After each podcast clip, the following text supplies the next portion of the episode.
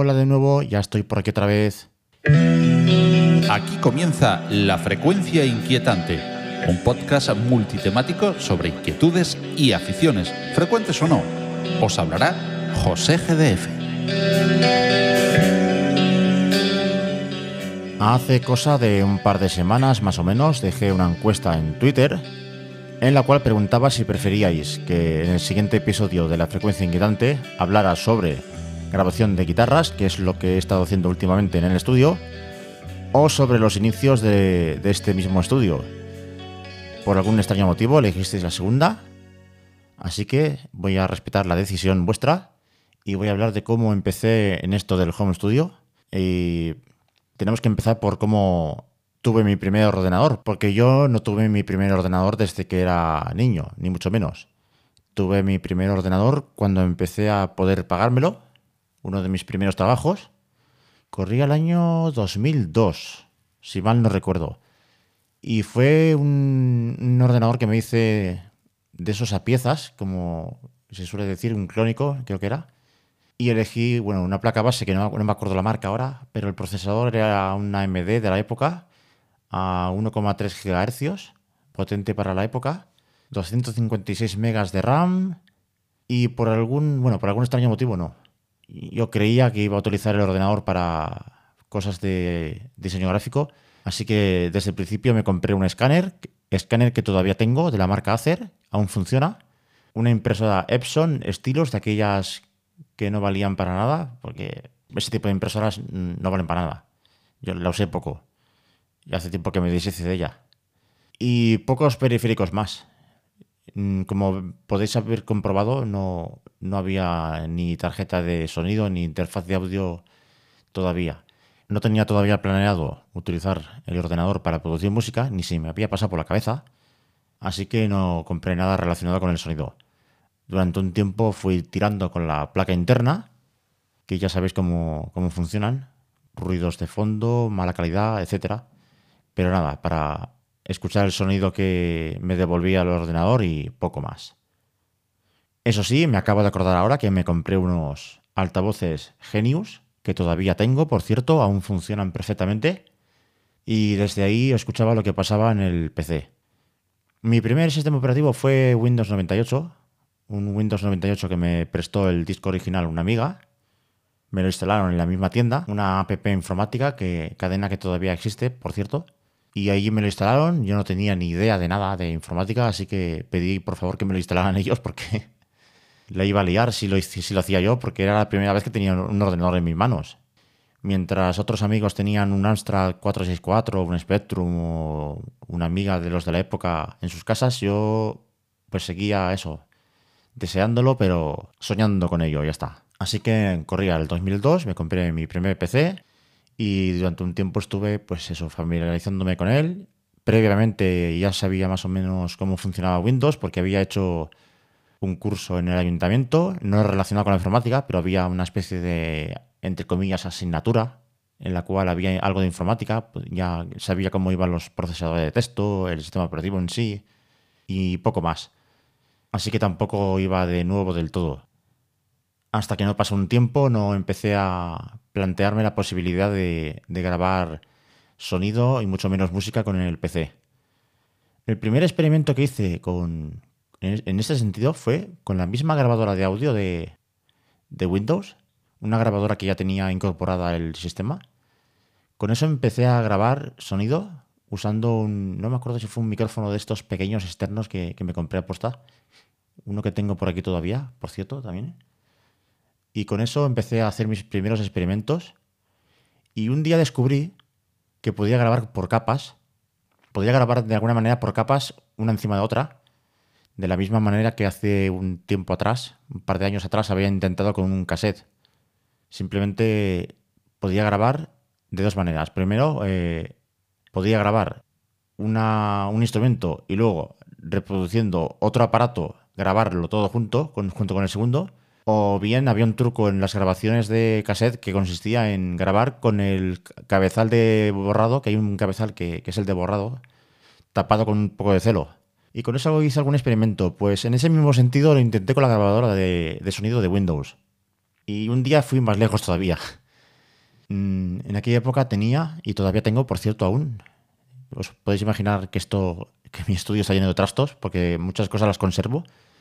En este caso me refiero a un teclado de juguete, un Casio SA9. Con ese Casio hice un destrozo, el, pobre lo, abrí, le, hice un agujero y conecté eh, un par de cables en paralelo con el altavoz, porque no tenía salida de auriculares, y con eso conecté a la entrada de línea de la tarjeta de sonido, y con eso podía grabar el teclado. ¿Qué ideas en loca se me ocurrió? Pues, pues se me ocurrió, por ejemplo, poner uno de los ritmos automáticos que traía ese, bueno, que trae ese teclado grabarlo junto con el bajo tocado por mí. Y encima de eso, con una opción que era, creo que se llamaba, como no tengo Windows ahora a mano, no lo puedo saber, pero creo que decía algo de mezclar con lo, con lo anterior o algo así. Una, opción que tenía esa grabadora, podía grabar y mezclarlo con lo que había antes, mientras reproducía. una cosa muy, muy marciana, pero que me sirvió para grabar por pistas un, tema. En este caso hice una, especie de versión de un tema de Yamisellar que os pondré al final del episodio para que los que que se, llama, que se llamaba Oxígeno parte 4. Y con eso lo hice así. no conservo, obviamente, no, bueno, conservo el, archivo MP3, pero iba a decir que no conservo los multipistas porque no existe tampoco. No. Lo hice sobre la marcha como, como os he comentado antes, grabando una pista encima de otra, encima de otra de una manera destructiva, se han quedado los fallos de interpretación, pero bueno, así, con eso hice mis primeros experimentos. Os voy a dejar al final del episodio el, este, esta especie de cover que hice. Y nada, después de eso, pues me empecé a plantear en serio, pues empezar a producir música con, el ordenador. Vi el potencial que tenía. Y yo sé que solamente utilicé la grabadora de Windows. Os adelanto para el próximo episodio que voy a tratar el tema, porque lo voy a hacer en varias partes, porque es largo de contar no quiero pasarme de 10 minutos. Pues os adelanto que pronto descubrí en un centro comercial una caja que contenía un programa con el cual empecé a descubrir las maravillas de la edición multipista y la, y la grabación en MIDI. Así que lo dejo por aquí, os dejo con la versión, os ha hablado José GDF y hasta la próxima, que espero que no sea dentro de tanto tiempo.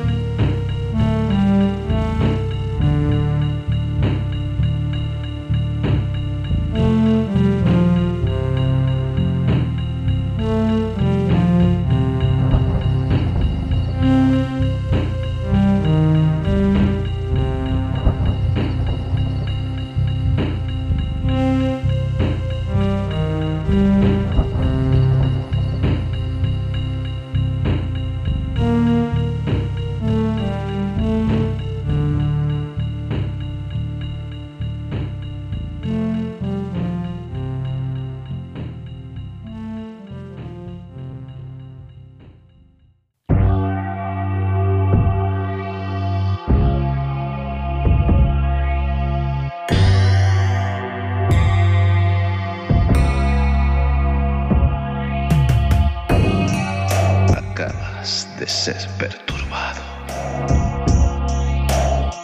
por la frecuencia inquietante.